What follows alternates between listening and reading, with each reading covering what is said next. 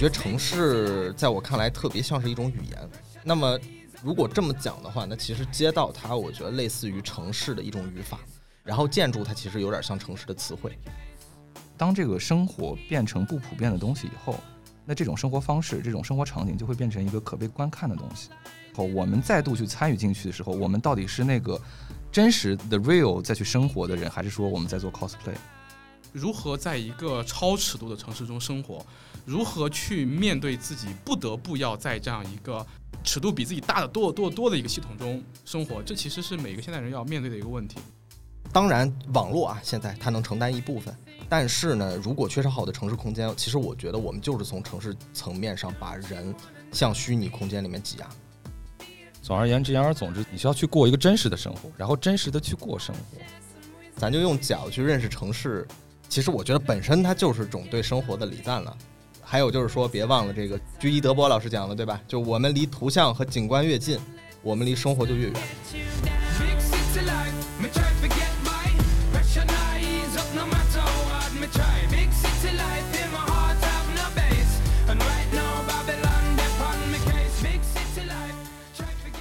欢迎你的在场与证明，这里是在场证明，我是宇豪。呃，今天我们得先来一个比较特别的开场啊，因为咱们在让证明有史以来终于等到了第一位赞助人来赞助咱们的节目了。那下面我来隆重的介绍一下，呃，本期节目由 Tizo 通勤耳机渊独家赞助播出。那今年这个旗舰耳机渊呢，主打一个听得清、听得好、听得久。那我最近使用下来呢，确实感觉在人声啊、佩戴还有降噪这些方面呢，渊是一款能轻松驾驭日常通勤和碎片时间的好伙伴。那本期节目的朋友们一定要在场到最后啊，有在场证明和渊联合送出的听友福利，入股不亏啊。那 OK，咱们讲完赞助商呢，言归正传一下，就是说，呃，我估计在听的朋友们啊，都已经知道咱们这期的主题是街道了。然后这个话题呢，不知道平常大家关注的多不多，但最近肯定是不陌生。有一个话题呢，非常具备热度和争议啊，那就是 City Walk，啊，信达雅翻译一下也可以称作是什么压马路啊、遛弯儿啊之类的都可以。那这个东西刚火起来的时候呢，我其实没太当回事儿，我以为就是各大社媒的又一轮这个网红营销。然后呢，直到我在各个地方啊，都看到铺天盖地的这个活动和广告信息。还有各式各样的这种街溜子的照片儿，然后我就觉得有点坐不住了。毕竟熟悉我的朋友们都知道哈，我在这个各个社媒的简介第一头衔就是不务正业的建筑师，然后第二个可就是不爱拍照的城市溜达爱好者。所以说，你想一下啊，就是这两个头衔相加呢，这个 City Walk 的正统领域必须得是有我一把交椅的。所以我今天必须得来唠一下这个 City Walk 的嗑，然后。为了把这个嗑呢唠得有理有据，然后我还特意邀请了两位主播，也是我们建筑的一个同行来做客。那一位是城市规划师，一位也是建筑师。那第一位嘉宾哈，来自播客大图公园与城市瞭望塔的主播啊，大为来介绍一下自己吧。Hello，大家好，我是王大为。然后呢，我目前是一个正在从事城市设计的规划师。那么在主页之外，然后我助理了两档播客，一档是文化杂谈类播客《大图公园》，另一档是专注聚焦于城市和建筑的《城市瞭望塔》。那希望大家可以，呃，在收听到这期节目的时候，也能关注一下我的台，同时也非常开心能够被宇豪邀请，然后来跟大家聊聊最近非常火的 City Walk 这个议题。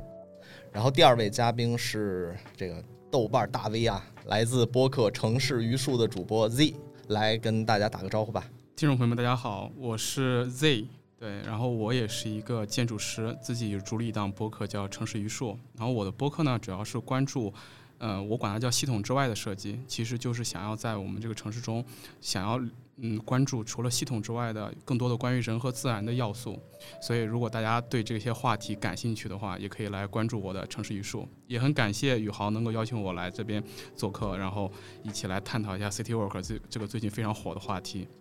OK，咱们今天这个阵容，上海建筑圈的半壁江山是吧？不是不是，建反正建筑很好，反正下辈子是不学了。可以可以，对。但这个话说回来啊，就是今天咱们这个全建筑师阵容这带队，我觉得绝对能用声音带大家在 City 里面 work 的舒舒服服。然后最近你们二位也有关注到这个 City Work 这方面的事情是吗？啊，没错，因为最近呢，就是虽然本人一把年纪，但也是一个呃网络冲浪好手，然后小红书的重度用户，所以说包括 City Walk 呀，包括都市漫游呀，甚至包括以及打包在一起的所谓最近的一个沪上文化，哎，你你的沪签过了吗？这种其实都是很有一些见解的，包括我觉得最近。就是以 City Walk 延伸出来的，比如说啊，你最近有没有 Gap Day 啊？有没有跟 Crush 一起呃这个 City Walk 呀？然后你穿着 Lululemon 骑着这个呃这个小步单车，有没有在梧桐区穿行过呀？有没有吃 brunch？有没有吃 brunch 啊？都这都是一个你是否取得互签的一个证明。当然，我是觉得在调侃背后，这好像也反映出了大家的。就是说，这种生活的一种一种全新的一种模式吧。这种生活跟商业营销之间的界限仿佛显得非常的模糊。那么，这个 City Walk 好像也是被迫卷入了这样一种呃现代的这个社会景观当中。Z 呢？最近关注了吗？我最近其实，我我其实一直都还蛮关注 City Walk 的，因为我自己算是半个自然爱好者吧。对我平时，而且我自己对这个建筑遗产呀之类的比较感兴趣。呃，就是我在二零二零年来到上海之后，呃，自己一个人就经常在城市里面溜达来溜达去。然后这几年也认识了一些朋友，然后也会一块在城市里面走。所以说，其实在今年我还算是带了几场，呃，小范围的，仅限于自己朋友圈子内的这种 City Walk 的。对，对他也是有一定的观察。看来 Z 还是比较学术的，这个 City Walker 对吗？City Walker 专业的是吧？其实我最近也是那个关注挺多的，跟大伟讲的差不多，就是感觉最近一开始是出了很多有关 City Walk 的各种帖子，对吧？各种活动，然后后面又出现了一大波这个反 City work 的各种声音，各种运动，对对，各种运动，对对对。然后就是很多人会觉得说，不就压马路吗？怎么还收费了，是吧？然后也有很多人讲说，觉得这个活动。古已有之，是吧？怎么突然了个洋名儿，就好像了不起了？就对对对，就觉得很离谱。然后也有这种比较犀利的抨击型的，说这个东西是什么时髦生活的新样本啊，中产消费新陷阱之类的东西。是的，就总之，反正还是闹得挺不可开交的。嗯，不过我我觉得我们先澄清一下吧，就是说，呃，在你们眼里啊，就是说，咱们到底应该怎么定义 City Walk 这个概念？嗯。我自己感觉，其实它就是这个词所呈现的一个字面意思，就是一个在城市当中漫游，然后通过漫无目的，然后获得一些比较偶然的发现，比较有趣的偶遇，然后这个东西它其实就应该是你日常生活的一部分，呃，没那么强目的性的一个事儿。这个我是觉得它本质上是好的，但是如果你这个东西的概念被拎出来、包装出来，变成一种非常有目的性的事儿，那它就跟去古镇旅游去。什么迪士尼乐园去进行一系列被设计好的流程的活动，就有点没劲，有点没劲了，就有点太太故意了。我觉得它当它被包装以后，这种故意的成分就多了以后，我就觉得它就它所宣扬的那种东西就没了。我第一次听到 City Walk 这个词儿的时候，我原来以为这就是散步翻译成英文。但是因为来到上海之后，对我也慢慢学会了这个中英夹杂，所以说，所以说我我不能纯散步，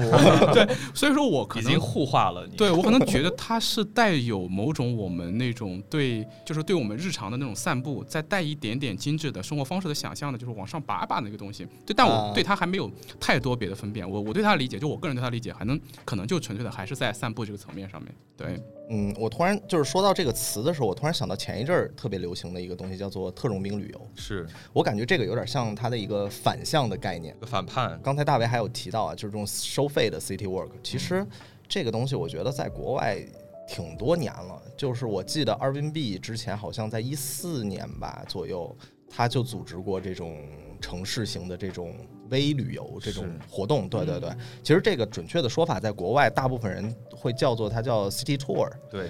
对，比较多，比较传统的一个概念。它其实说白了就是一个针对城市的一个旅游产品。严格意义上来说，这种东西其实它也，我觉得很难称得上纯正的 city walk，对吧？嗯。然后，呃，我是比较同意有一类言论啊，大家会把这个 city walk 解释成反目的的漫游，我觉得意思差不多，但是。我觉得反目的稍微还是有点客气啊，就是感觉为了反目的而反，其实也是一种目的嘛，嗯，对吧？所以说说到底，我觉得最好的翻译可能 city walk 就是简简单单的城市漫游，是。然后慢字它本身就包含一种漫无目的的状态嘛，对吧？没错，对。所以说，如果我们这个概念比较统一了啊，那咱就可以比较深入的去聊这个 city walk 了，对。我觉得，要不然我们先聊聊我们自己的一些 city walk 比印象比较深刻或者比较有趣的一些体验吧。我觉得，就咱们三个人既然都是建筑师，我觉得在这方面经验肯定是非常丰富的。有没有什么特别的经历呢？我觉得我个人的话，在城市漫游这个事儿上，其实那会儿，早在那个时候，其实没有什么 city walk 这个概念的时候，我觉得我就属于一个古墓味道式的这种硬核派。为什么这么说呢？因为早原教旨主义者原教旨主义者，可能我天生就是要学这个行当、学这个学科的。为什么？你想，早在二零一零年的时候，上海开世博会，我第一次出一个相当长的一个远门，然后来上海，我跟我妈就没有参团，我们俩就是一个抱着一个自由行的一个姿态，嗯，来去进行一个上海的一个旅游吧。就是我们俩没有就是特别的去参加本地团，也没有特别的去呃那个景点儿那种人头很多的地方。所以那会儿其实我跟我妈在看完世博会之余的时间，其实都是在上海进行一个漫步的。嗯包括那个时候，其实当年我对上海的这种城区的这种分别或者上只脚下直角还没有那么没概念，完全没概念，就随便走。然后我现在回想起来的时候，我们当时跟我妈妈去的是虹口，就是多伦路那一带，就四川北路那一片。那嗯其实呃，按照现在或者说按照后来我的了解，那一片按照上海非常 local 的讲法，应该是会讲是叫中直角，就是不上不下。就是它说白了是在严格意义上是属于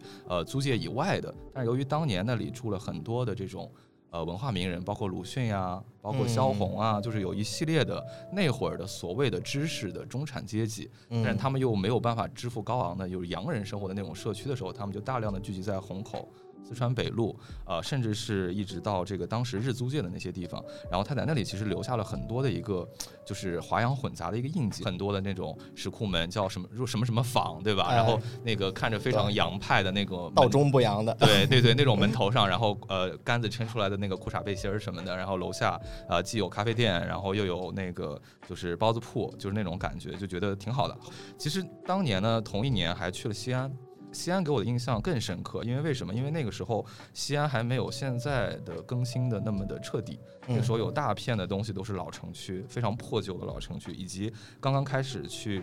呃开发之初的曲江一带。当然，曲江现在大家印象当中是西安的富人区了，其实其实那会儿还是一片白纸。我回想到这儿的时候，我就感觉好像自己还有点像见证者一样，因为正是因为我跟我妈妈没有直接奔着景点儿去，而是嗯在这种城市当中有一个环游，所以我现在对这些城市的这个发展就会有一个记忆，就会有一个对照。然后我觉得这是一个非常有价值的事儿。比如像这个城市当中漫游，去感受城市，然后以及比如说在我自己在反观，或者是我自己再再度拜访的时候，我就会。哎，有一种自己亲眼见证了城市的发展，因为我看到了街区的变化，看到了这种旧的东西被拆掉，新的生活方式植入进来等等的。嗯那我现在能够想象到有比较好步行体验的城市，嗯呃，就包括泉州老城，然后香港啊、成都啊、成都的我是觉得这个二点五环以内吧，然后它的天府新区就算了，然后北京的嗨，天府新区这个一会儿我要讲，太有意思了。北京的二环，当然我最喜欢北京的一个地方呢，就是北京的这个东四一直到雍和宫那一带啊，我是觉得是非常适合呃城市漫步的。嗯，然后呃，青岛和苏州的老城，嗯、然后以及敦煌等等，嗯，我不知道 Z 有什么样的一个体验。OK，好家伙，你好家伙这个上下五千年之间，可能跟那个 大为不太一样的一点是什么呢？就是我从小到大其实是一个不怎么喜欢旅游的人。这这这很大程度上跟我童年的经历有关。就是我小时候呢是一个经常要搬家的人，就是我从小到大就换了很多城市居住，所以我因为这种这种漂泊的经历吧，反而让我不太喜欢旅游了。所以说我自己的城市漫游的经历呢，往往是那种先到了一个新的地方之后，就要开始要在这个新地方对这个地方地方进行熟悉。就是我经常就是经历这样的过程，就对一个地方熟悉了之后又被打断，要再次熟悉它的过程。所以在在这个过程中，它形成了我对城市漫步的一种体验。要快速的认识它和适应它。对，要不停快速。的在换地图，对对对，这种感受其实就是跟旅游可能还不太一样，就是它的功能性要更多一点。就是到了一个新地方之后，我要迅速的知道我的家家在哪儿，然后学校在哪儿，然后我常去的地方在哪儿，然后迅速的再去建立一种熟悉的一种一种一种一种生活生活方式。对，我觉得这个东西很大程度上塑造了我。来到上海之后，我也经历了这么一个过程，就是我从来到上海之后到现在，我一直都住在那个康健社区，其实就是上海南站附近。嗯，就是那个地方，相当于说是上海呃内环的边缘，就内环的南缘。我对上海的认识是从那里开始的，然后呃，我在上海的头两年，因为工作特别忙，所以其实也没有什么机会去呃去去好好的 work 一下，好好的 work 一下。对。然后在二零二二年那年，就是因为呃我们行业崩塌了嘛，然后所以说一下子就没没没了，就是就没了加班，就有了空闲。所以我在空闲的时候，就终于有机会去。呃，像小时候一样去认真的去了解一下这个城市，想我就想认识一下上海这个城市。然后我选择了一个非常神奇的方式，就是我当时注册成为了一位外卖骑手。对，然后我就当时觉得，哎，通过送外卖这种方式，说不定可以帮助我很好的，就我这样可以进入到很多不同的小区里面。嗯。然后你甚至可以送到那种像梧桐区的一些老洋房里面去了解它里面。哇，那真能进得去吗？对，那其实是可以进去的。包括我们作为一个建筑师设计过的很多豪宅。对，从来没有机会住过、见过的，就是看看，是吧？对，送外卖去看的。对对对，我觉得送外卖是很有。我们怎么这么贱呢？听着怎么感觉？对，当时我会抢一些我自己以前没有关注过的单，比如说一些豪宅的单，然后一些洋房的单，然后一些比较。奇稀奇古怪的一些单位儿的单，对，然后我抢了这些单之后，我就去看一看，它里面是什么样子的。然后就是这这其实是一种我觉得还蛮神奇的，就蛮猎奇的方式。然后再带着一点自己作为一个建筑师的视角去了解的。然后在这个方式，在这个过程中，我发现上海这座城市马上对我来说变得立体起来了，而且我对它的一个理解就是会加会更加的呃怎么说更加的具体。学了我们的这个建筑学这个专业之后，我觉得我会有一个。翻转再翻转。刚开始的时候，我真的是认为城市可能是被设计出来的，因为城市规划、城市设计，它会告诉我们一种自上而下的视角去怎么样设计城市，就相对来讲比较自洽的系统。嗯，但呃，我带着这个这种视角的翻转之后，我我再进入到城市中，然后再通过比如说送外卖，或者说是自己的骑自行车去了解这个城市，包括认识一些当地人之后，嗯，我我又多了一次翻转，就是。原来我们自上而下的设计，呃，能够塑造这个城市，但不一定能够完全的塑造这个城市的方方面面。嗯，而其中对这个城市的塑造有很大一部分仍然是由人和这个城市的互动来完成的。这个其实是我近两年在上海通过 City Walk 这件事情的一个，呃，对我来说一个蛮重要的启发吧。嗯，那你们说的都是国内的城市，我说两个吧，一个在国，一个国外的，一个国内的吧。然后一个是意大利，然后嗯，威尼斯，就是我觉得在意大利很多城市漫步，算是对于我们专业算是这个建筑学溯源了。我感觉，就毕竟我们现在用大量的这种经典城市的规划样本是在那边的嘛。是。然后那个重庆的话是比较奇特，然后主要是源于它这个城市的一些地形地貌和历史建设的一些基底吧。然后会在漫游过程当中看到很多超现实主义的东西，然后意大利的话，我就说威尼斯吧，就是这个也是咱们城市规划学上步行城市的 top 三了，应该是，就是要我说的话，就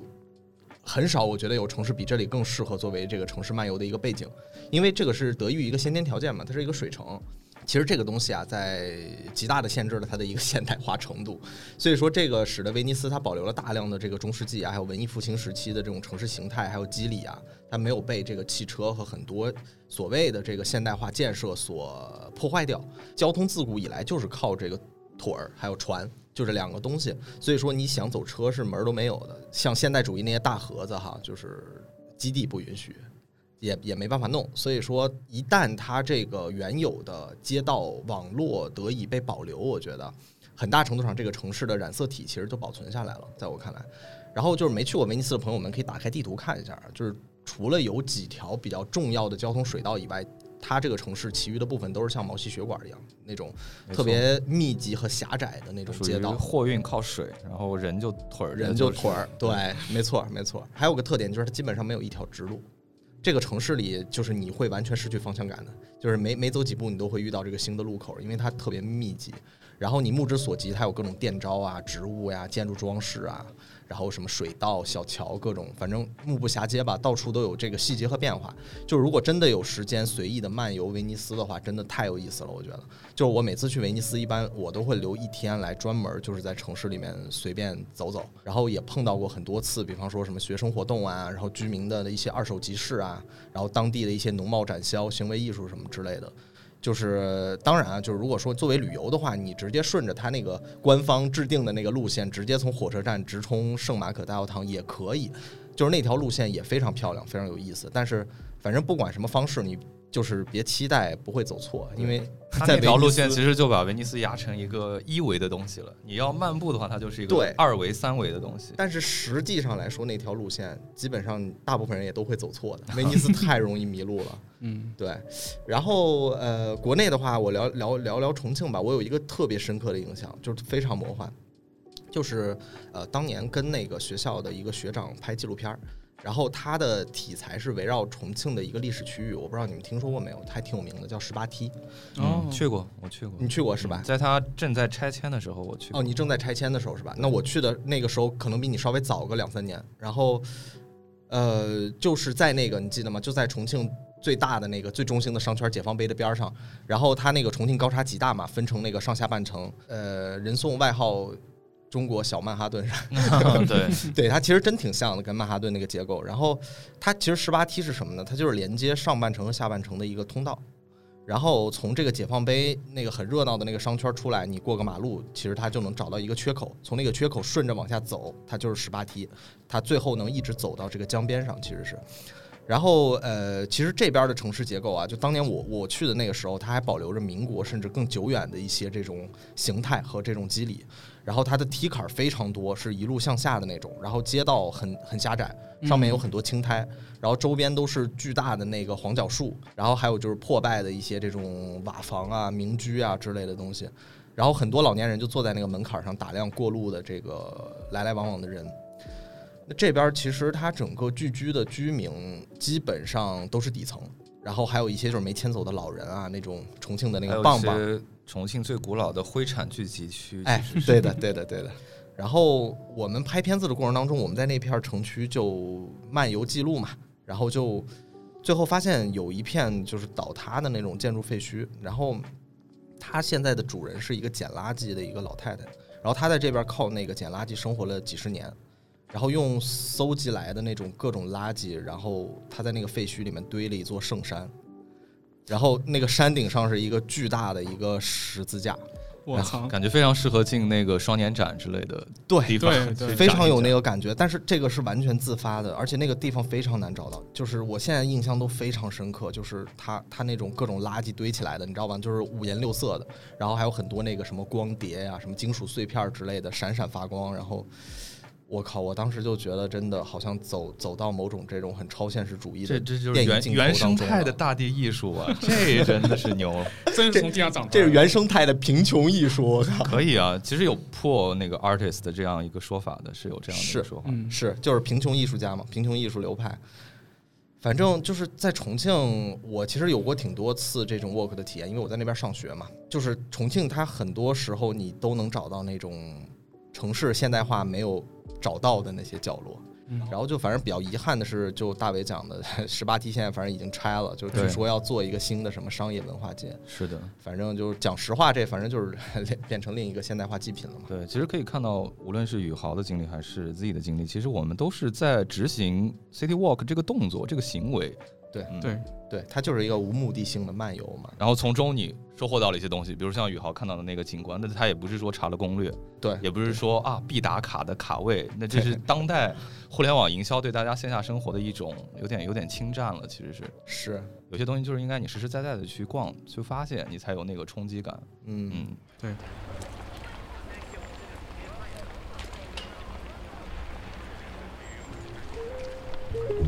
我们三个人刚才聊了半天那个 City Walk 的体验嘛，然后都有一些故事经历啥的。就是话说回来啊，其实有一个问题，我觉得可以我们一起聊一聊，就是说，因为 City Walk 啊，它有 City 和 Walk 这两个部分嘛，就是城市和街道，对吧？那我觉得有一个问题很重要，就是说为什么要在 City 里面来 Walk，这种城市的漫游才能得以实现？所以说，就是你们觉得城市和街道它具体是一种什么样的关系呢？呃，这个东西吧，其实是一个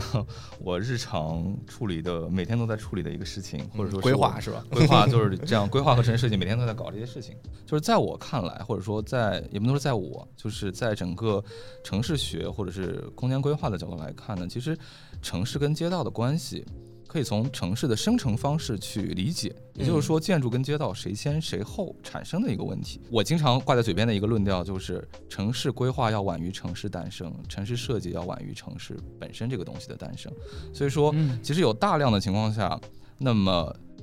古早的一些城市，它就是先有了建筑，才有了城市。那么这种情况下呢，街道往往就是建筑跟建筑之间的空余。非常典型的代表就是。有这种，比如说帝国时期的罗马，它其实是由一系列巨型的公共建筑跟广场组成的。嗯，它没有去非常系统的去规划一个方格路啊，甚至是其他什么形态的比较规则形态的一个道路体系，没有。对，它完全就是说我从斗兽场到这个皇宫殿到济公柱之间，那么它就是该挤的地方就挤着了，然后该空出来一个广场，为了放这个济公柱或者凯旋门的地方就空着了。它所以它给大家一种好像它的。呃，街道很有机等这样的形态，那么其实它就是，呃，其实是建筑先入为主的一个状态。建筑先行，建筑先行。那么这种情况也发生在中世纪时期的意大利，威尼斯就是一个非常典型的代表。就是为什么前面宇浩说威尼斯是这样的呢？就是因为他只考虑建筑，他只考虑这个我的地权。那这个事儿其实在中国传统的市镇当中也非常常见。嗯，比如说呃，江南就有一个非常有名的例子，叫什么六尺巷，就是本来说这两户是这个地契是。地地皮是紧贴在一起的，嗯，但是说啊，又是当然中国就会用儒家思想给它套一个，比如互相礼让啊，比如说我让三尺，你让三尺，哎，有了这样一个像可以供人们通过。这个六尺巷的带这个产生，其实也是同样的逻辑，就是先有了建筑，后有了街道。那么在这样的城市空间当中呢，街道就是一种必要的一种冗余或者必要的一个间隙，它其实是一个建筑。到另一个建筑之间，通过建筑与建筑尺度上的一个协调关系衍生出来的，所以说它们整体的形态就会很有机，因为它是局部局部去适应的，嗯，它是局部局部长出来的，所以说这种空间生成模式，其实到目前还能见到它的地方，还能看到它的一个空间生产出来的一个机制的地方，其实就是深圳的城中村。甚至是像上海以前的一些所谓的老破小的一些市镇，对。那么这样的尺度或者说这样的一个城市空间当中，这样的街道往往就是对于步行来说是很友好的。对啊，因为它尺度小，然后再一个它旁边由于建筑呃做的比较满，所以它的这个违和感、这个领域感非常强。嗯，那么这就是一种先有了建筑后有了街道的一种模式。那么我们可以叫它是一个比较适合 city walk 的这种城区吧。另一种情况就是它是往往是先有。有了街道，后有了建筑的城市，那么这个时候往往就代表了这种城市规划就已经在引领城市的发展了，城市就不是靠它自己长出来的。这种情况最早就是罗马时期的殖民城市，因为它要在一个荒无人烟的地方上先盖一座城市，它怎么去把这个城市弄起来？它就先扔一个方格网上去，然后在上面去填充，无论是住宅还是军事堡垒等等。另一种，比如像，比如比较比较离我们比较近的，比如像纽约啊，还有目前很多的这种中国的这种新城，那往往都是道路先修通。然后后面才会把这个土地当做产品一样的去售卖，去招拍挂，去让建筑再填充进来。是，那它是这样一个衍生关系。那这个时候，道路跟街道是第一性的，是是是先行的。道路是第一造物，建筑就变成了一种填充物。那么这个建筑可能具体是什么样，其实不重要，因为在这个模式之下，建筑变成了这种呃一个被规训的一个东西。那么在这种情况下，就是它建筑跟街道关系就不那么密切了。嗯，然后它比较难去形成一个适宜人去步行的，因为你跟街面的这个交流会变得比较零碎，对，比较疏离，容易被打断，或者是就是说它需要一个一个一个中间体，就是说去把它再去把街道跟建筑之间再去勾连起来，那个中间体就是可能的所谓的林荫道或者是步行道，那么就是说这样的城市空间当中，它比较容易做成不适合步行的空间。那么典型代表就是深圳啊，就是我拎出来要点名批评的城市。当然，深圳有个别的街道，它的呃它的绿化做的比较好的地方，还是比较适合步行的。但它整体来讲，从整个城市系统来讲，它是由于是规划先行出来的城市，嗯，它道路永远是最好。所以说，在深圳体验这个深圳最好的方式，不是步行，也不是骑车，而是开车。开在深南大道上，你觉得社会主义呃的先行示范区无限的伟大，无限的现代，但是你走在这个里头，你会觉得自己无限的渺小。那么这种情况下，这种城市，我觉得它就不太适合去 city walk，就是从城市生成的角度，街道跟建筑的一个谁先谁后的关系，去来给大家可能科普一下，科普一下，就为什么有的城市适合走。谢谢大伟老师。对，没有大伟说那个，我觉得特有感触。很多中国的新城吧，它我觉得它充其量就是说可以步行，但是它不适宜步行，可以步行。对对对。然后我觉得。大为刚才他其实是从一个比较生成的方式啊，就比较像城市规划或者比较宏观的那个角度去讲。我在想，其实，嗯，街道对于我来说是什么？就是我觉得它可能就是一个城市最直接的一个性格体现。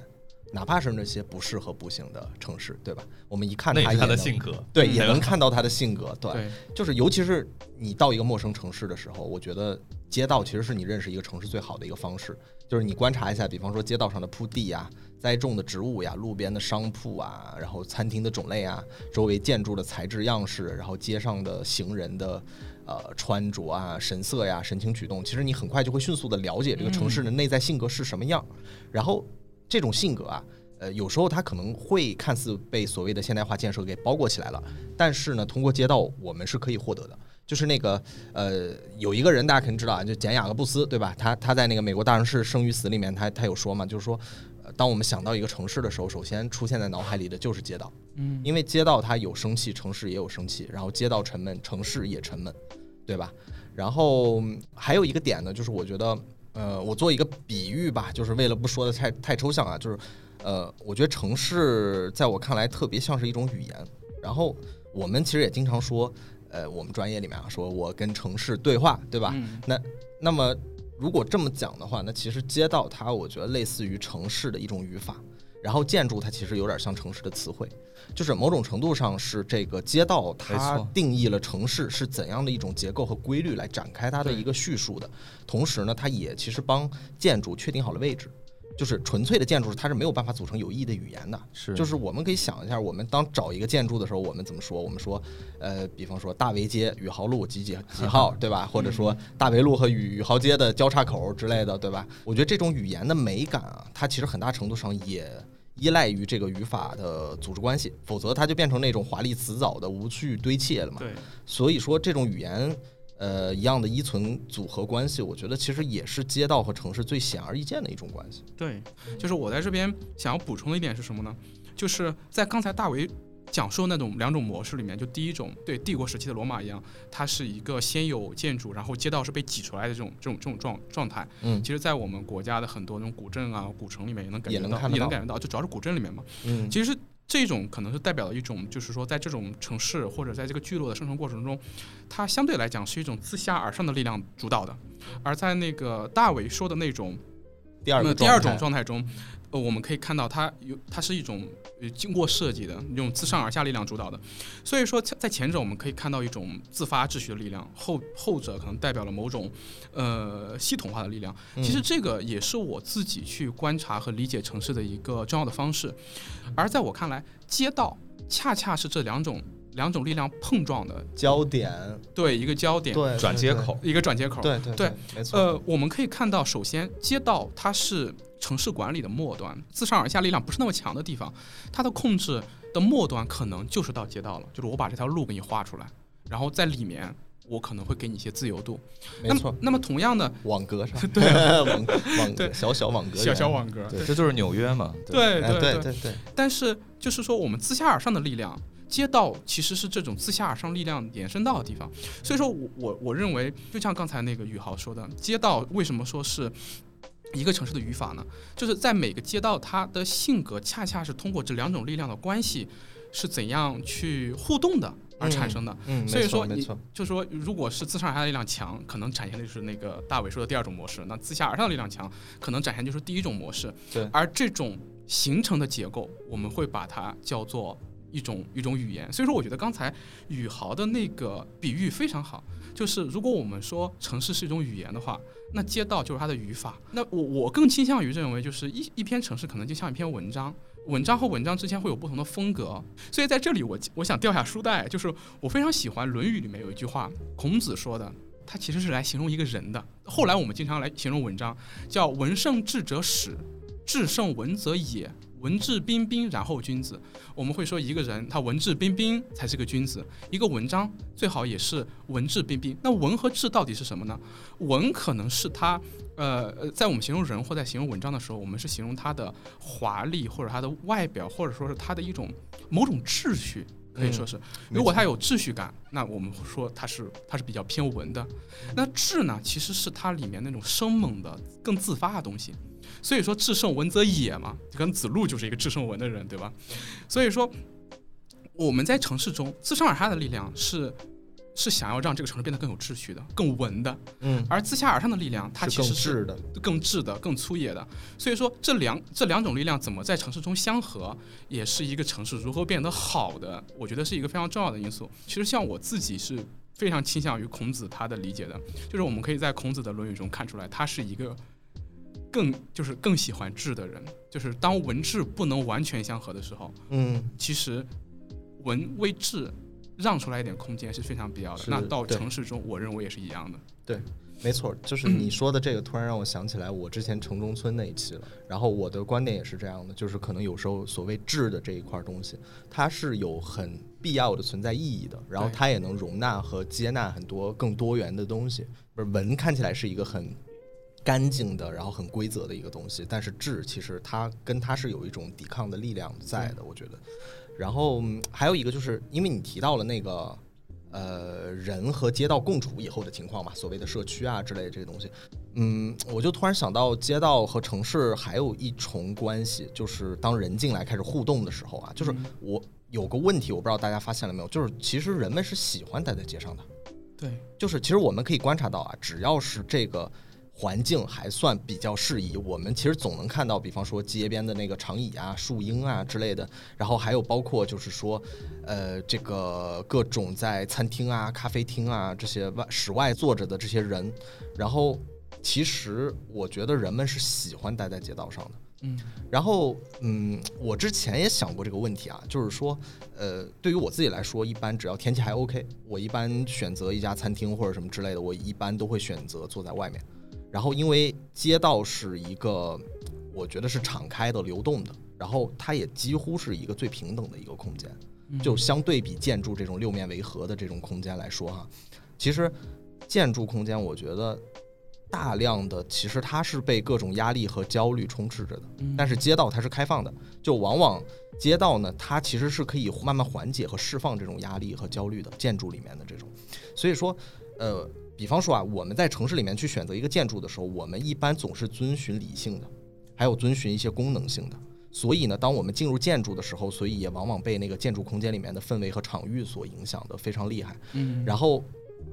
建筑空间我其实觉得它本身是有极强的规则和政治的，但是街道我觉得不一样，因为街道它总是意志性的，就是。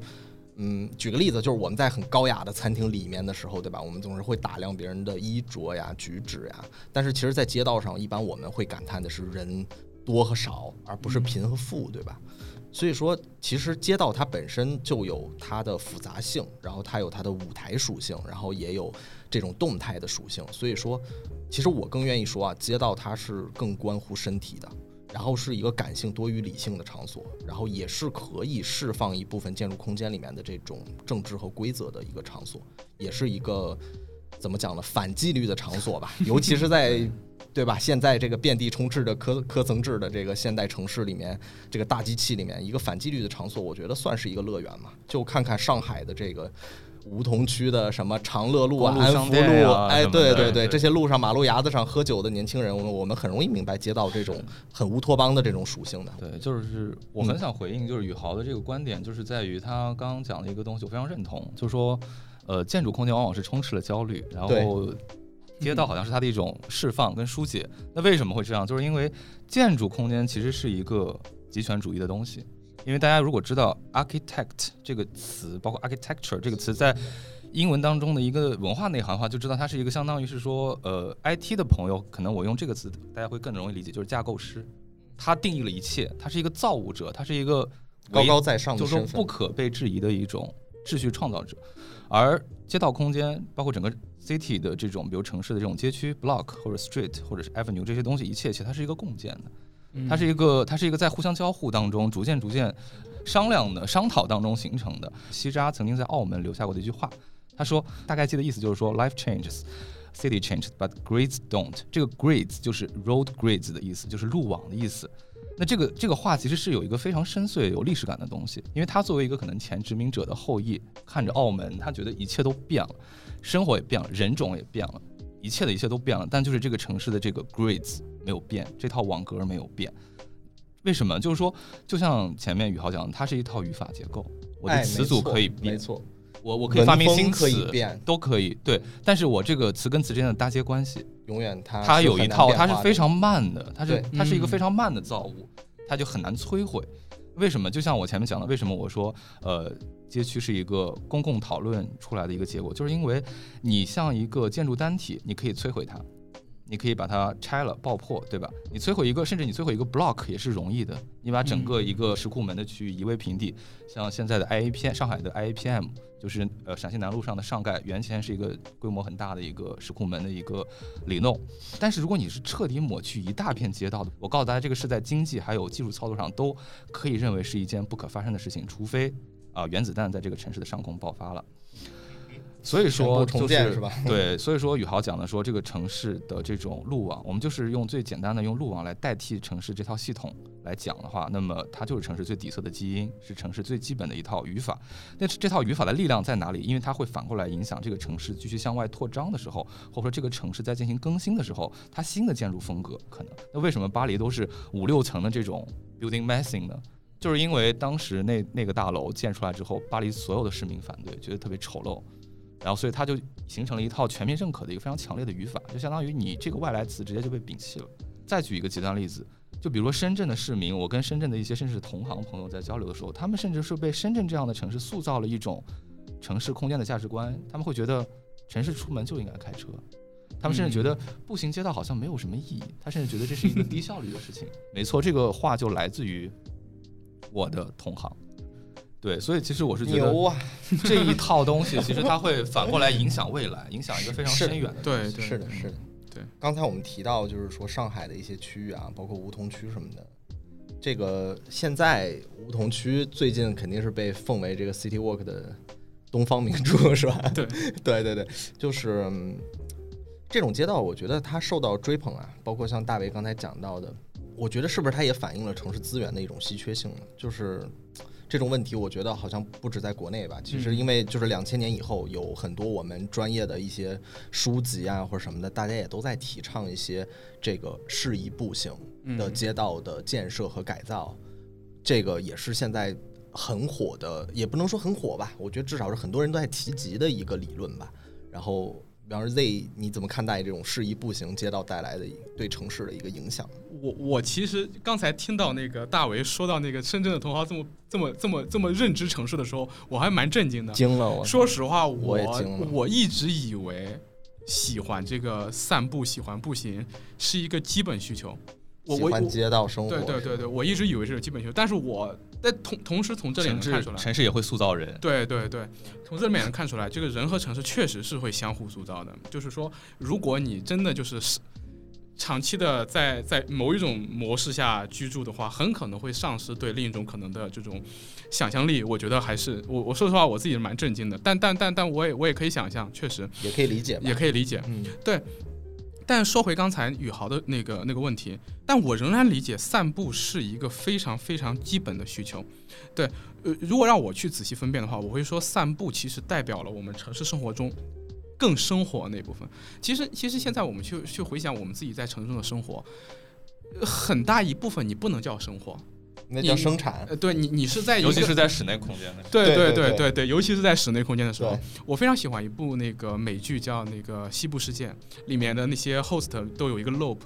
我觉得我自己在上海这座城市中工作的时候，我觉得我生活中至少有百分之六七十是在那个 loop 里面的，剩下那一点儿是我的生活。而在那一点儿里面，我觉得像散步对我来说就是一个能够证明我在这个城市里面活着的一个很重要的一部分。嗯，对所以说，我我如果让我来说的话，我我会觉得适宜步行可能，呃，还还不能足够概括。我觉得可能说适宜活动对嗯城市来说非常重要，因为。呃，一个人只有在活动这个过程中，他才具有主体性。对，就像在你散步的时候，你你步行的时候，你是在活动，你不是在地铁里面被一个铁疙瘩从一个地方带到另外一个地方，对吧？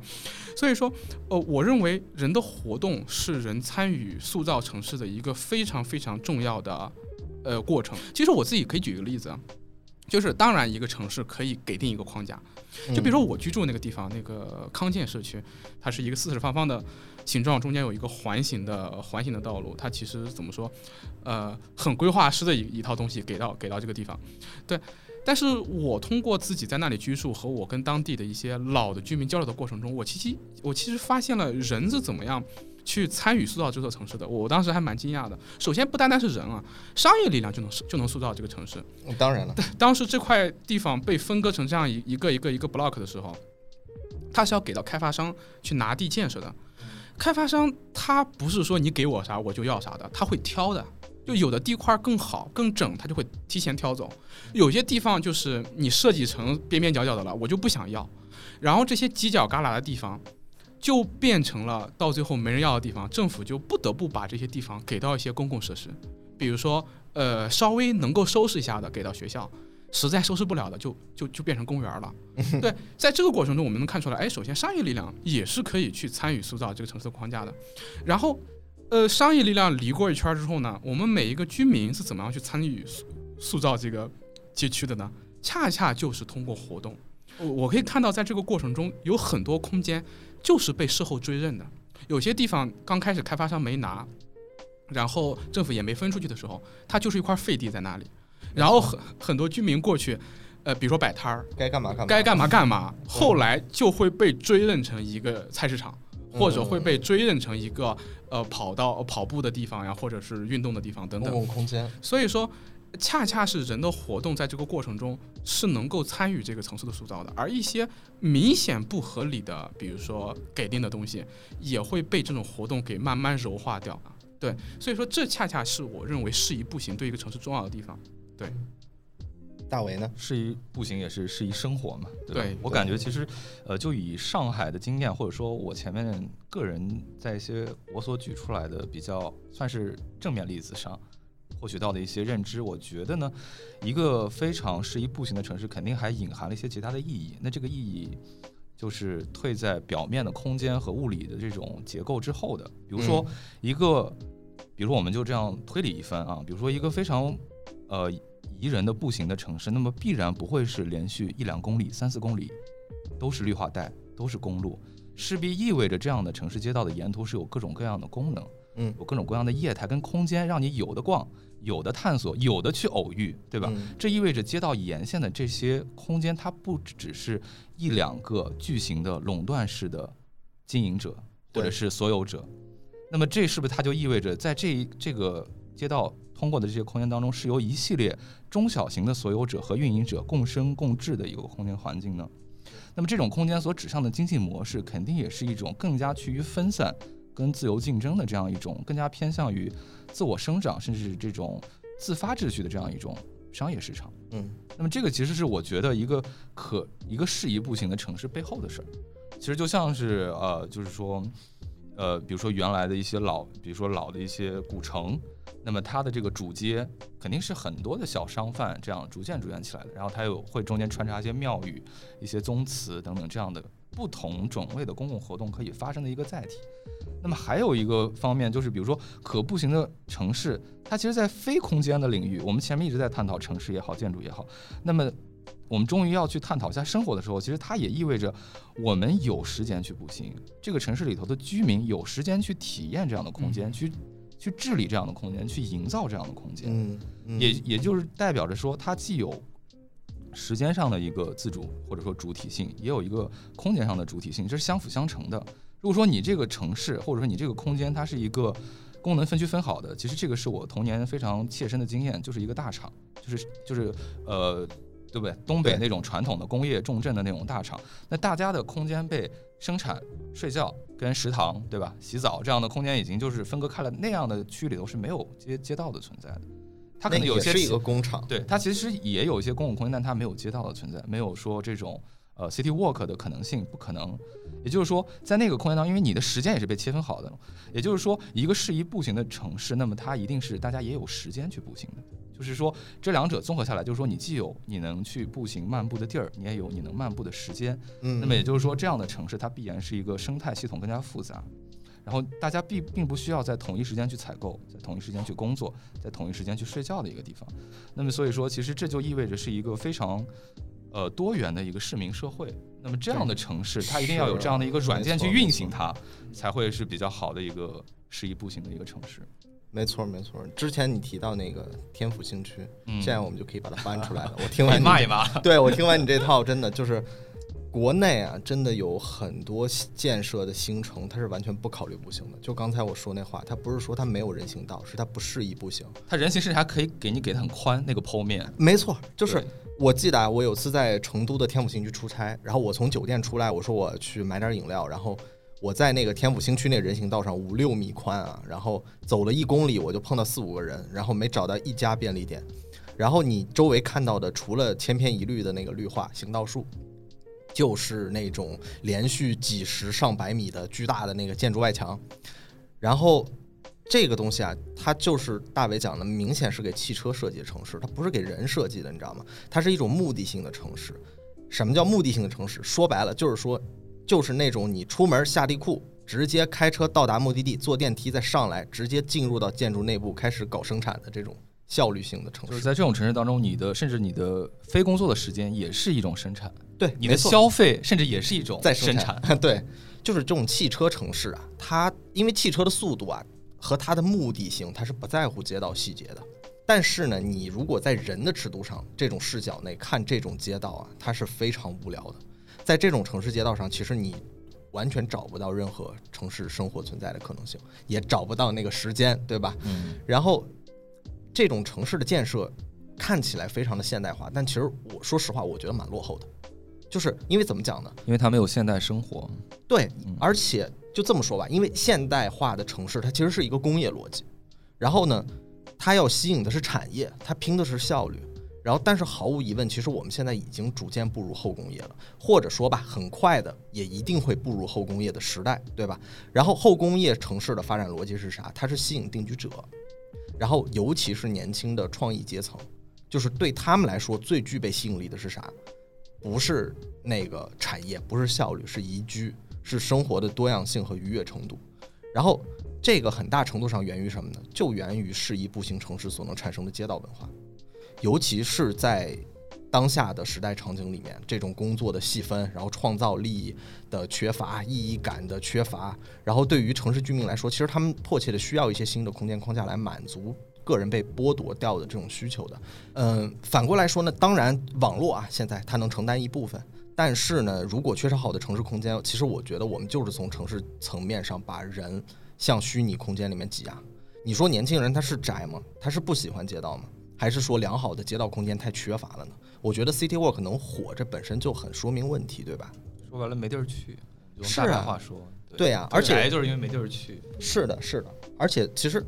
怎么讲呢？你从未来的人口上讲，就是咱现在生育率又下降，嗯然后老龄化又严重，然后其实这个都需要未来都需要更多匹配的这种街道空间来承载的。我们不可能指望这种年轻的家庭永远在大商场里过周末，对吧？对我们也不能期待七十岁以上的老人依靠驾车，永远依靠驾车才能参与城市生活，到达目的地。甚至是你包括从我觉得建设投资，然后包括从健康。然后从低碳、可持续很多角度来看，其实适宜步行的城市都是未来城市发展的一个比较明智的选项，而不是反过来不是那种汽车横行的目的性的效率城市，也不是那种巨型建筑耸立的那种，呃，但是没什么内容的那种气派城市，对吧？我有一个那个经济学家叫克里斯托弗·莱因贝格，他有一句话说的挺在理的。他说，所有的经济发展策略，比如说发展生物医药产业集群、什么航空航天产业集群，以及其他各种时髦的发展策略，都无法与建设一个适宜步行的城市的作用相比拟。我个人觉得，这种现在以汽车为主导的这种城市发展，我觉得未来是非常有限的。一股脑这么干，我觉得城市也是没啥发展潜力的。对，其实它也是一种资本主义霸权，是的？因为你你开车入库也要钱，对吧？对，然后你的你如果你不营建好一个街道空间的话，那大家去任何空间都是要付费的。大家有没有嗯注意到这个问题？你商场，你连你如果你不进店不消费，你连座儿都没有。对，你不要看商场好像是一个给你空调，好像是个公共的空间，它不属于你。嗯对，没错，没错。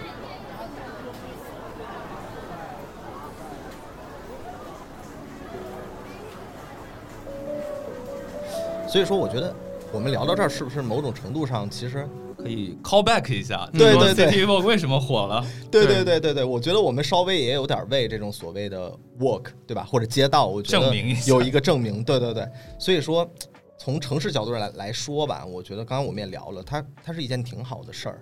然后嗯它最近这么火，它背后肯定是有它合理的原因在的。我觉得我们可以聊聊这个事儿。嗯，对，我不知道年轻的朋友们怎么样啊，反正就至少我觉得我们三个吧，或者说年，或者说是年半纪老不老的，对对，还有年纪比我们大的那些朋友，其实我们细想一下，我们就是在街道上成长起来的呀，对，对吧？我们小时候很城市还没那么大呢，然后也没那么多戒备森严的高档小区啊什么的，生活范围基本上还是以小区啊、大院儿啊、什么弄堂啥的为单位的，那个邻里关系也相对是比较密切和完整的。反正我小时候经常跟附近的小孩儿街上一玩一整天不带回家的。而且很多这个关于什么规则呀、社交呀、空间呀，还有价格，很多其实都是街头智慧，都是在街上、街道上学到的，嗯对吧？然后，嗯所以说这个，我觉得我一直对街道可能也是就是天然带有某种亲近感，嗯，尤其是 City Walk 大部分的选择其实也是相对会在老城区嘛，然后这个其实就更有小时候那个怀旧的感觉了，是吧？然后我想。很多人喜欢 City Walk，或者会能愿意去参加这个，我觉得也有这方面的原因吧。对，其实宇豪刚讲这个让我想到一个事儿，就是为什么最近看到一些无论是这种呃强烈的一个批判，或者对这个问题有剖析，甚至是觉得这是一个很奇观的这个这等等的这些呃批评的一个创作者，我会发现其实他他们跟我们的年龄可能是相仿的，甚至更老一些。为什么他们会有这样的一个观点？就是因为在我们这批和比我们这一批老的人当中，他们包括我们对在城市当中漫游，然后走街串巷这个事儿，认为是理所当然的，是天然的。我们很少看到零零后在批判他，零零后可能更多是参与者。为什么？嗯这是不是代表着零零后其实他缺失了这一环呢？他是不是家庭条件比较优渥的零零后就已经是被爹妈车载车送，对吧？就是他丧失了这种街道的一个生活的一个经历，这是一个大概率的事情。对，这啊不是他们的问题，其实是很多方面是城市的问题。是的，包括也是他们这一代，对吧？父母的那种养育方式，跟他们其实他们的生活也有充斥了大量的目的性的活动，嗯去培训班，去干嘛干嘛。他可能不像我们小时候那么的有很多散养的空间啊。就是这是这是我是觉得是一个让我突然想到的一个点，就为什么批判他的都是一些跟我们年龄相同跟更大的。我觉得这样的时候，我们就不要去批判他，而是要看看是不是我们缺失了他。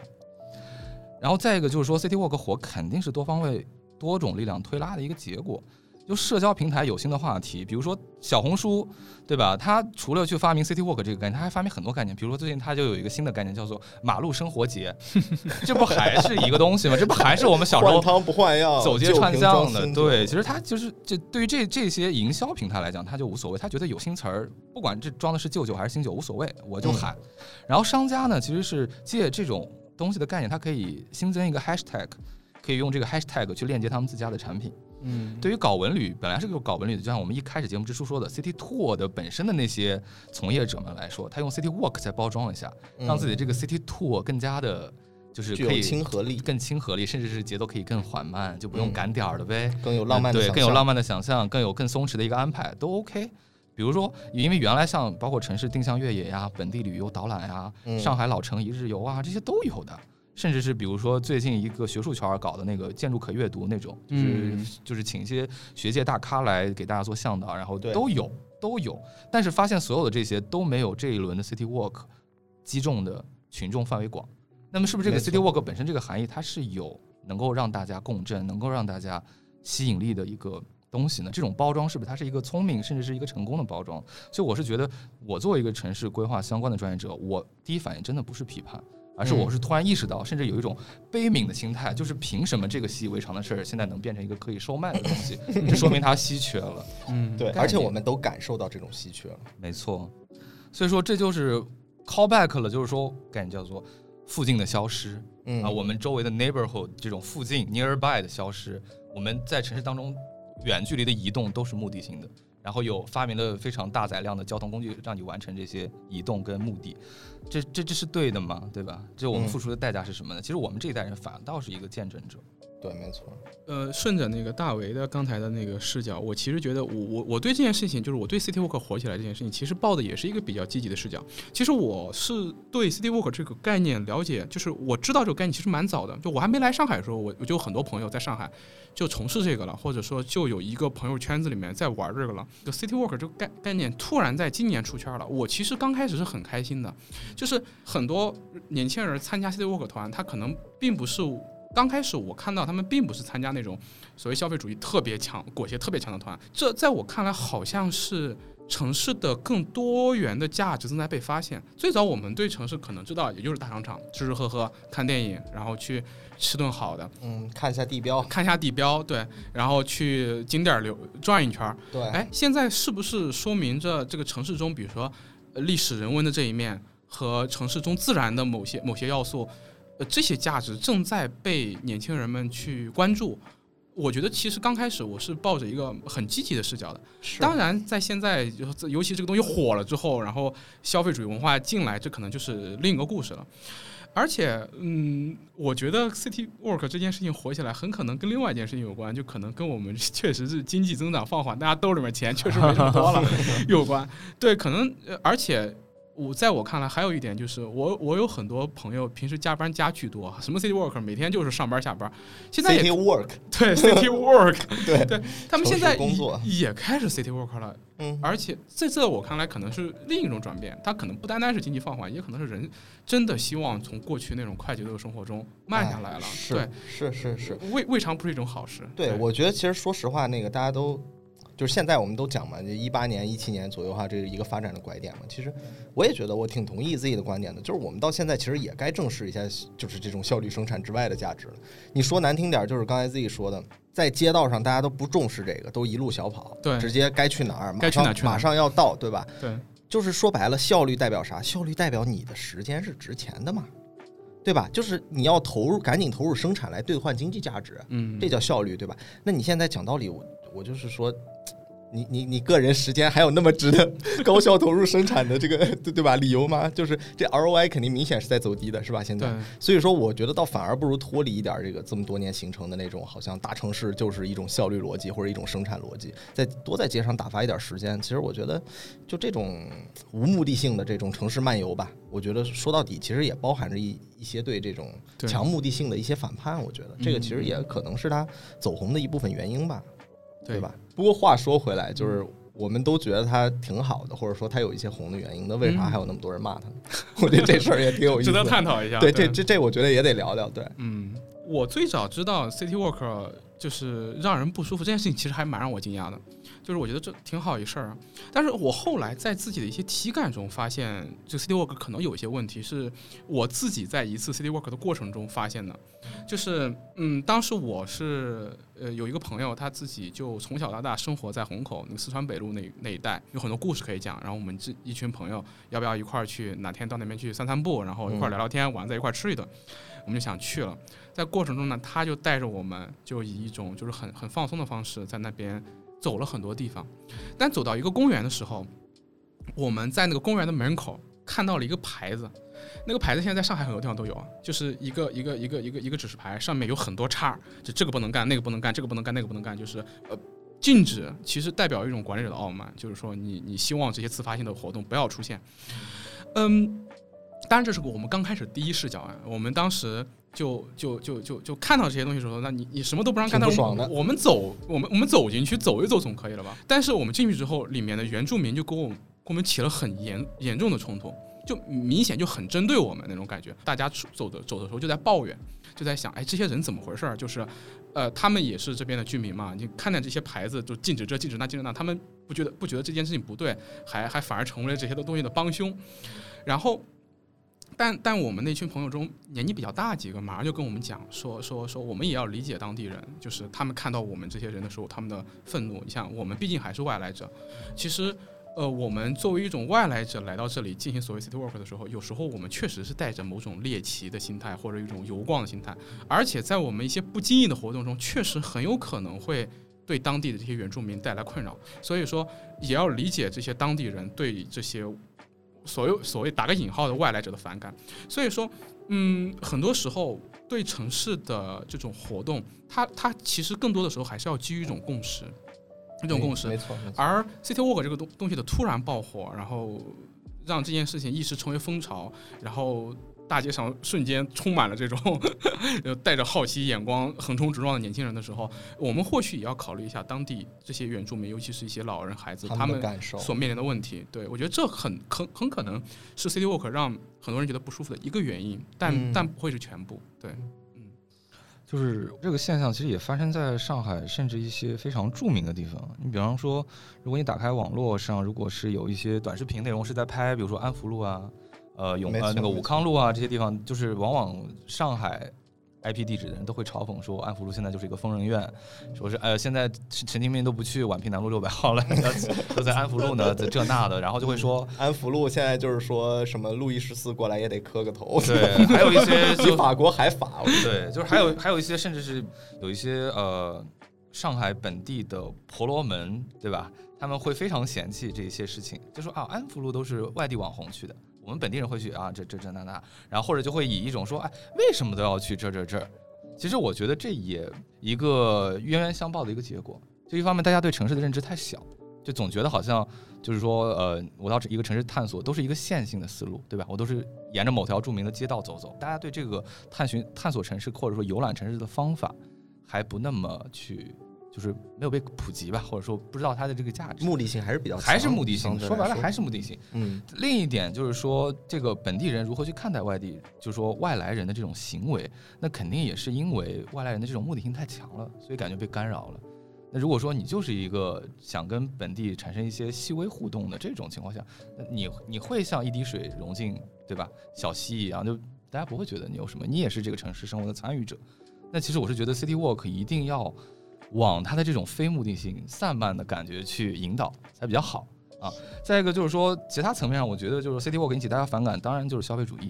因为大家一直对上海的这种生活，因为上海本身是中国商业最发达的城市，一切的东西都可以被打包售卖嘛，甚至包括这种虚拟的、这种非实体的东西都可以被售卖，所以大家就天然的会反感这样子的一个行为，这个我非常的理解。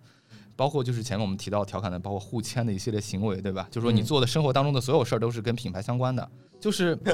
那个互签，我打断一下，那个互签，因为前两天有一个听友问我说，到底什么是互签？哦，我就很简单给大家来一段，你知道吧？就互签写一个小作文，你知道吧？基本上就是类似于，呃，今天是 Gap Day，然后换上这个 Lululemon 的瑜伽裤，然后穿上我的萨洛蒙和 Crash 一起探店一家收藏已久的 Brunch。吃完以后决定 City Walk 安福路，晚上去 Bistro 小酌一杯。回家路上耳机里 Spotify 放的音乐还是那么 chill，大概就是这个感觉了。对，想象一下我的一切，对，就落在那那句词，就是 chill 上。其实 chill 形容的是一种很酷、很松弛的一种生活态度或者一个生活状态。对，那其实我常常在这种嘲讽跟这种新名词的这些拉锯当中，我我所反思的是什么呢？就是说，究竟什么是好生活？我不用这些品牌。我就不能 chill 了吗？我不穿 lululemon，我不能做瑜伽吗？就是我非得是通过，就是说我跟品牌达成一个这种场景，这种组合关系，嗯，我才能够对全网宣布 manifesto 一下，I'm chilling，我正在 chill，嗯，是非得这样吗？所以我觉得这个时候本身其实是当代社会对人的一种异化吧。我觉得这个是非常值得大家去反思的。就是说，如果我就是去直接去践行那个松弛生活本身，我就是散漫的在。街道上步行，甚至是坐着，甚至是干嘛干嘛，然后过一些反效率的这种活动，但去除掉品牌跟符号，那我的生活是不是好生活？因为你拿这些品牌去堆砌一个好生活的形象，那我去掉这个品牌，我只取那个生活的本质的行为，它算不算好生活？我觉得如果你认可那个叫做好生活的话，那我鼓励你去 City Walk，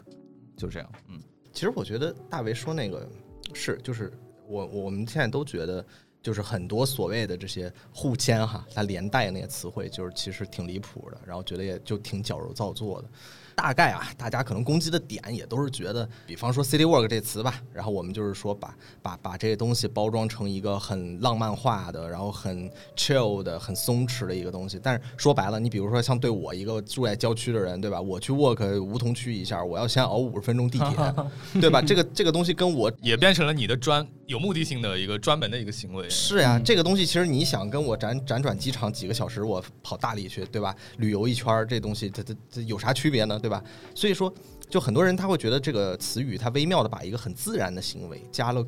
过度过重的一个装饰吧。就但是呢，其实它本身又没有说有。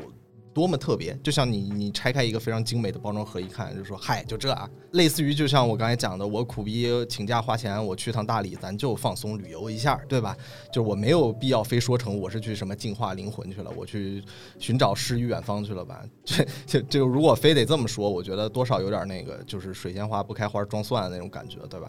但是话归如此啊，但是其实说白了，我我我自己觉得，从另一个角度来讲，我觉得。城市年轻人也真挺可怜的，就是你要真从另外一个方向想，你说就我身边也有很多这样的人啊，就是说他们也会经常剖一些，比方说自己的精致生活照怎么样的，就是但是其实他本人他其实也没有多矫情，但是呢，就比方说他通过这种比较社交媒体上的这种秀场行为，他可以引起一些自己的一些沾沾自喜啊，还有别人的一些认同啊，就是这些东西有啥用？就是这些东西确实能让他有时候和他真实生活里面那些屎尿屁就短暂的抽离一下，然后就是告诉他自己，就是说，比方说我在上海这么累，压力这么大，对吧？每天上这个破班，我干这些破事儿，我每天留在这儿生活是有意义和有理由的，就是嗯。我觉得，如果从这个角度来看，我觉得其实也没有必要太苛责 City Walk 这个事儿。好悲悯啊，真的悲悯。不 不，真的就是你想想啊，我我我就这么来说吧，你说 City Walk 这个，你相比较而言，它真是门槛很低的一个生活方式了。你对比前面之前流行的那些，对吧？什么什么钓鱼啦、飞盘啦、骑行啦、户外啦那些东西，你一方面你不消费个几千块装备，你讲道理你很难参与进去的，对吧？然后另外，你你这些领域其实还有挺多技术门槛的，也需要其实大量的，对对对，你需要大量的时间和精力成本来学习的。而且这些圈子里面，每个圈子都有一些这种。技术 KOL 啊，技术和装备很牛逼的大哥是吧？就他们都把持着这个生态位的最高点，然后 就是你这些东西，你要真是说想轻松自在的玩起来，其实不容易的，我觉得。但是你你反反过来对比，你说 City Walk 这些东西，我觉得简单多了，你有有有脚就就完事儿，对吧？就算你去参加那种收费的，一场几十块、一百块了不起了，对吧？你说实话，这个这个东西，只要他组织者他不是有有点真东西，他不是百度维基抄写员那种的，对吧？我觉得其实真也不算贵，你你买个户外帐篷，你就够你 work 二十次了，对吧？而且就实在就说白了，再不想花钱，咱就当街溜子嘛，就我逛街我不消费嘛，对吧？我觉得这种城市漫步，其实我觉得对大多数人 是是没错，我觉得对大多数人来还是挺友好和挺轻松一个方式，对吧？没有，就是说，如果 city walk 其实就像我们前面翻来覆去讲的啊，就是它本身是一个很很很散漫的一个行为，是它包装成一种有目的的活动的时候。那个包裹它的这层外壳呢，其实就很功利。嗯，那其实这个东西就是说什么是景观啊？我有的时候我们就是说，有的时候是一个生活的参与者。当这个生活变成不普遍的东西以后，那这种生活方式、这种生活场景就会变成一个可被观观看的东西。对，当它被可被观看的东西的时候，我们再度去参与进去的时候，我们到底是那个真实的 real 再去生活的人，还是说我们在做 cosplay？嗯，这个或者是消费者，对这个其实往往就是这个就是传统，然后现代跟后现代之间的一个裂隙。所以说，其实就这个东西反映在很多层次，比如说有很多文人，对吧？他都会凭吊上海无法，呃，这个在线的或者被拆除的，比如说上海的石库门呐、北京的四合院啊等等这些东西。但往往这些物质空间它没有办法提供当代人的生活需求。嗯，凭吊它的人其实受不了真的住进去。对吧？你你要忍受邻居的吵闹，对吧？然后你要忍受这种呃这种夏热冬冷，然后早起倒马桶等等这一系列的，在所有的这些关系当中，其实就很像之前大热的那些特色小镇的建设一样。那它到底是给当地的人带来一种新的生活，还是说把当地原有的东西演化成了影视基地呢？乌镇是吧？对，不止乌镇，对乌镇是非常有代表的，甚至乌镇的很多原住民，在他们通过乌镇这个旅游业发家以后，住上了楼房以后，他们为了继续给乌镇增加吸引力，继续不让乌镇祛魅，他们会做什么事儿？白天从楼房下来，开着车到乌镇的集市上扮演在乌镇买卖早市蔬菜的原住民。世俗的人是吧？他到底 是原住民还是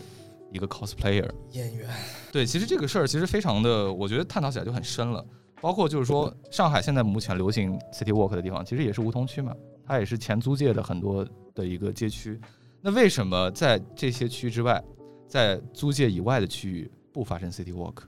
这个是不是建设这个区域的时候没有去想到的事儿呢？或者说这些区域是不是还没有就是就演化到能够进行 city walk 了？就像前面宇浩说的，就是说他来上海搞一套 city walk 跟短途旅游似的，嗯，那为什么 City Walk 不让在他的住家郊附近区发生呢？这个其实是我们规划师、建筑师的一个缺缺位，甚至是城市发展者的一个，就是说欠考虑。嗯，郊区只能 city sleep，不能 city walk，也不能 city work。嗯，没错。所以其实说上海真的是一 City Walk 的，其实在整个上海可能百分之一的面积都不到。而且你说到这点，我特有感受啥呢？就是说你你所说的这缺位，这缺位啊，我觉得有时候也不光是说我们的缺位，是说你这个城市你本来就没有那么多能让大家去这个发生街道生活的、产生共识的、产生一个最轻微的基础社交的这种场所，你说。所有人都不参与，光建筑师和规划师那有用吗？我觉得其实很多时候是没用的，这个我们都知道。嗯，这个我们无法去百分之百设计别人的生活。是的，就我们现在有一个现象，大家都都能感觉到，就是说很多生活在异地大城市的年轻人，他们都会讲啊，就是说什么我 base 在哪儿哪儿哪儿，对吧？但是说白了，很多人所谓的 base 哪儿，它其实不等于认识哪儿。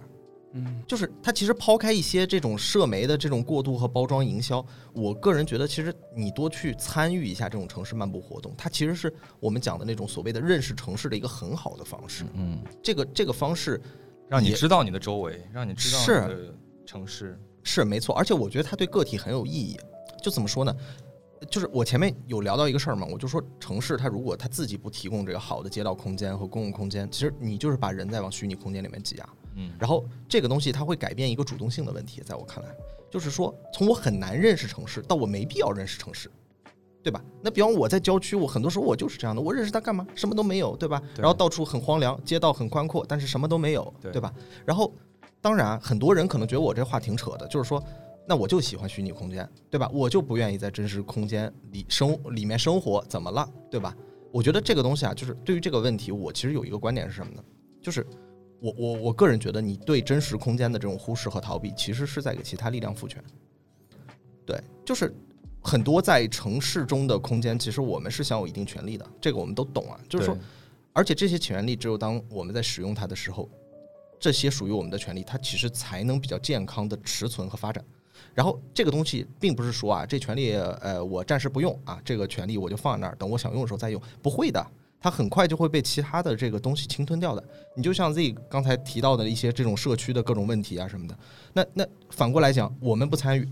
然后那等到这个系统它不断权力加码到一定程度，它强制监管你的时候，你就拿它没办法呀，对吧？你还有大家现在呃大声反对社媒，对吧？借着这个 City Work 给我们定义所谓的这个美好生活啥样？但是你反过来有没有想过一个问题，就是说你你社媒凭什么有这样定义的权利？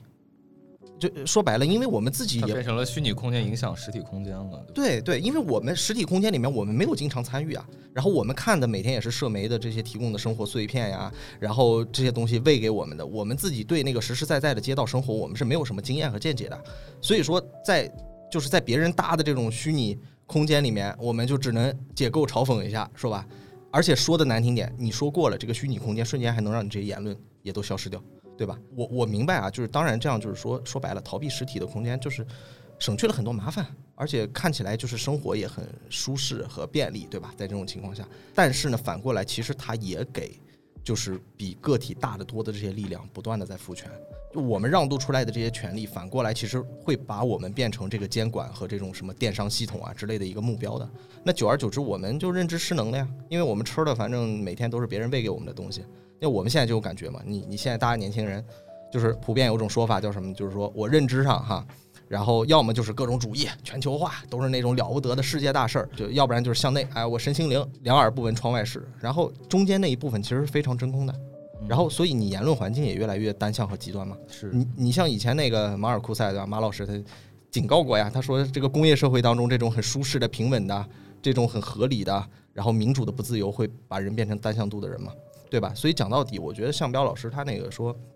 就快被说烂了那个附近，对吧？我其实确实是对个体是极为有意义的。我觉得很多人肯定也意识到了，不然这几年，尤其是经过疫情以后，我觉得附近这个概念不可能被那么多人感同身受。我觉得最简单来说吧，就是说说白了，就是你不真正的参与到城市中来，甚至你都不认识他，你怎么能期待他会变成你想要的样子？没错，是的，对吧？对。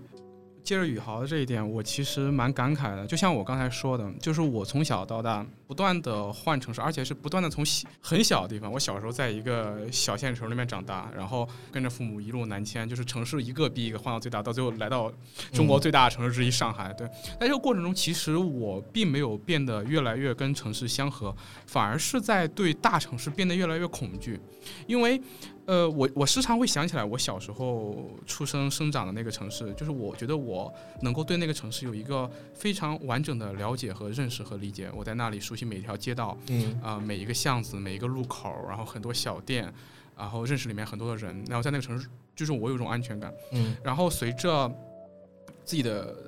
不断的成长和不断的搬迁，然后我觉得我自己越来越无法认识到这个。城市的全貌，而确实，现在的大城市它不再是像过去那样的一个很有机的东西了。嗯，然后你说一个人能够对上海这样的一个城市有一个完整的、纵观的把握，几乎不可能的，不可能的，不可能的。我觉得这个东西也是一个现代人所必须要面对的问题，就是说如何在一个超尺度的城市中生活，如何去面对自己不得不要在这样一个。尺度比自己大的多多多的一个系统中生活，这其实是每个现代人要面对的一个问题，该去学习的一个事儿。对，该去学习的一个事儿。就我自己而言，我还是 延延续着我小时候我父母教我那一套，就是说。从从自己为中心，从自己家为中心来通过 work 这件事情，把自己变成一个原住民，很微小的尝试让自己，呃，原住民化。到一个社区之后，去认识当地的人，认识自己的邻居，然后了解社区的发展历史结构，认识旁边的小摊小店和商贩，然后在旁边的公园、河流和街角溜达，然后尽可能的去参与一点。当地社区组织的活动，尤其在去年的一些 特殊的时间段里面，我觉得我们每个人虽然像刚才宇豪说的，我们生活在一个现代社会，要面对这个现代社会的这些问题，附近的消失、超尺度的社会、单向度的社会，但是我们每个人还是有能力和有机会去给自己塑造一个泡泡的。对，我我管它叫一个原住民泡泡。对对，至少是针对个体的吧？对对对，然后而且还能找到跟自己。一样的人把这些原住民泡泡变得越来越大，嗯，就这还是有机会的，对对对。对，非常非常认同 Z 君的这个 Z 君。这个个人对吧？以个人为原点的这种呃探索或者建构，这种或者说其实其实也是身体力行的去跟城市发生互动嘛。对。对，我们应该考虑的是说，我们把附近拿回来，我们把附近建设起来，不要让上海只有梧桐区那么巴掌大一块地，对，可以 City Walk，对。我希望上海都可以 City Walk，嘉定也可以，松江也可以，甚至 九亭四京都可以。为什么不呢？对对对吧？就是说，我觉得这本身就是一种对这种话语权的挑战，对这种伪中产或者说其实是消费主义，其实是资本主义给你植入观念的这种东西的美好生活的一次真正的一次反叛，或者真正的抵抗吧，个体抵抗。就说这个事儿不光是我们建设者、设计者的责任，也是每一个人的责任。就是我们做这期的一个目的，就是要唤醒大家，就是意识到你有这样一个权利，你有这样一个那那 那是大为的，大为的，不是我的，我的我的我的，我没这么高的。对，反正就是说，对，让大家意识到，首先，City Walk 是你天然就具备的一个东西。然后你发现没有，就是你要意识到这个事儿的一个危害，或者说，那那那这么着，就是说。既然你说了半天要要要这样要那样，咱咱咱拉回来稍微谈点实际的，那就是说，比方说啊，我们就是回到 City Work，我们以这种方式来认识城市。然后你们有没有觉得特别好的一种方式，或者说你我们给一个比方说没参加过 City Work 的朋友，对吧？第一次接触这事儿，有没有什么好的建议？我觉得实实在在的首先就是我我觉得对，就是说你从什么点到哪个点开始 City Walk，嗯，我觉得肯定是大概有个数。大概有个数。然后呢，就是你在你这个过程当中，你要有一些把这个心放出去，因为我们已经太习惯理性分析跟目的考量了。就是说，你没有一个攻略，没有一个东西，好像就不能做事儿。然后我前一段时间在那个摩登巴黎的展上，刚好的开幕日有一个呃城市摄影师给了一个讲座，当中观众就问他一个问题，说你拍这些建筑拍得这么好，你是不是提前做了大量的一个呃文献攻略，检索或者文献综述？他说是的，我一开始是这样做的，但后来我放弃了，因为我发现在我放弃了之后，我能捕捉到更好的瞬间。嗯，所以这个其实给 City Walk 的很多朋友们一个建议，就是说你大概知道去哪儿 City Walk 足够了。对，然后你不需要在小红书上查各种各样详细的攻略。如果你想要一个 hardcore 的很原生的 City Walk，那我希望大家就是，然后你从徐家汇走到滴水湖，那 没那么夸张。对，反正你大概知道你的起点跟终点，然后中间你就随便吧，你就随便走。嗯对，大家不要太被一个预先设计好的一个一个东西框住。是的，这样你才能够体验到真正的 City Walk。当然，就是说如果有需要，那我可以带大家 City Walk。搁这儿呢是吧？嗯 Z 呢 Z 呢？，OK。虽然刚才大伟说不要太有目的性，但我们知道，如果完全把目的性剥除了，这事儿又会变成很漂浮那种状态。就我的一个建议呢，不妨还是从自己熟悉的地方开始。这些地方从这些地方开始，比如说你平时是以一种什么样的方式去去在这两者之间穿行的？哎，你不妨尝试着找一个工作那个周末的下午。从你家开始走到你工作的地方，或者走到你一个你平时常去的地方，骑车，对，或者说骑车，然后你会发现在这两点之间，它其实就像刚才那个 大为说一样，在这两点之间，其实会有无数无无数种可无数种可能，和有很多你平时没有发觉的瞬间的。对对，就从这种过去的那种日常性中，发掘到另外一种不同的日常性，我觉得这是一个非常好的开始，而且非常的容易入门。对，不要用呃地铁站点去理解这个城市，这是我我的补充建议。对嗯对，的没错没错。行，你俩都说挺好的，我也我也没啥建议了。对，基本上让你俩说完了。反正我觉得就就反正我我还是那个说法吧。我觉得就是参与街道生活不仅挺有意思，而且也对个体来说，我觉得很有意义，嗯，对吧？就反正大家 work 起来嘛，就是对城市的发展也是有激励作用的。所以说，我觉得咱也别 city walk 了，就大家很多对这词儿现在情绪也不是太满意，对吧？那咱们就 walk with city，对吧？就是抛开那些别人喂给我们的那些很矫情的东西，然后也别绷着劲儿非要搞点啥成果，对吧？要真搞成果、搞研发，咱也没必要到街上搞，对吧？就咱就用脚去认识城市。其实我觉得本身它就是种对生活的礼赞了。然后还有就是说，别忘了这个居伊德波老师讲的，对吧？就我们离图像和景观越近，我们离生活就越远，对吧？我觉得要真有什么建议，我觉得那就是在街道上找一些自己的轻松和快乐，或者一些真实的体验吧。我觉得真听、真看、真感受就完了。嗯总而言之，言而总之，就是你需要一个，你需要去过一个真实的生活，然后真实的去过生活，这个是对我们所有的一个目的初衷吧一个初衷也是目的。行，那咱们我觉得今天也差不多了，那希望大家能听到最后吧。然后，那如果你听到最后了，那我们就送出一个在场证明和 Tizo 通勤耳机冤送出的听友礼物，那就是这个通勤耳机冤两套啊。无论是上班通勤呢，还是 City Work，然后不管是听音乐还是听播客，我相信一副好的耳机都能给大家的这个街道生活和城市漫游带来更好的体验。那反正欢迎大家踊跃的在评论区留下你对本期节目的观点、看法和收听感受吧。然后我们会把这两份礼物呢送给评论区四十八小时以内点赞最多的两位朋友。然后另外呢，也感谢今天提供录音场地的闲下来录音间，然后也感谢大为和 Z 抽出时间来，我们一起聊聊 City Walk 这件事儿。然后感谢大家的在场与证明吧，祝大家漫步愉快。然后我们下期见吧，拜拜。拜拜。感谢收听《在场证明》播客。目前你可以在小宇宙、苹果 Podcast、喜马拉雅、网易云音乐及 QQ 音乐找到我们，也可以关注同名微信公众号来获取节目信息与收听地址。想加入听友群的朋友可以查看小宇宙节目公告与 Show Notes。欢迎你的在场与证明。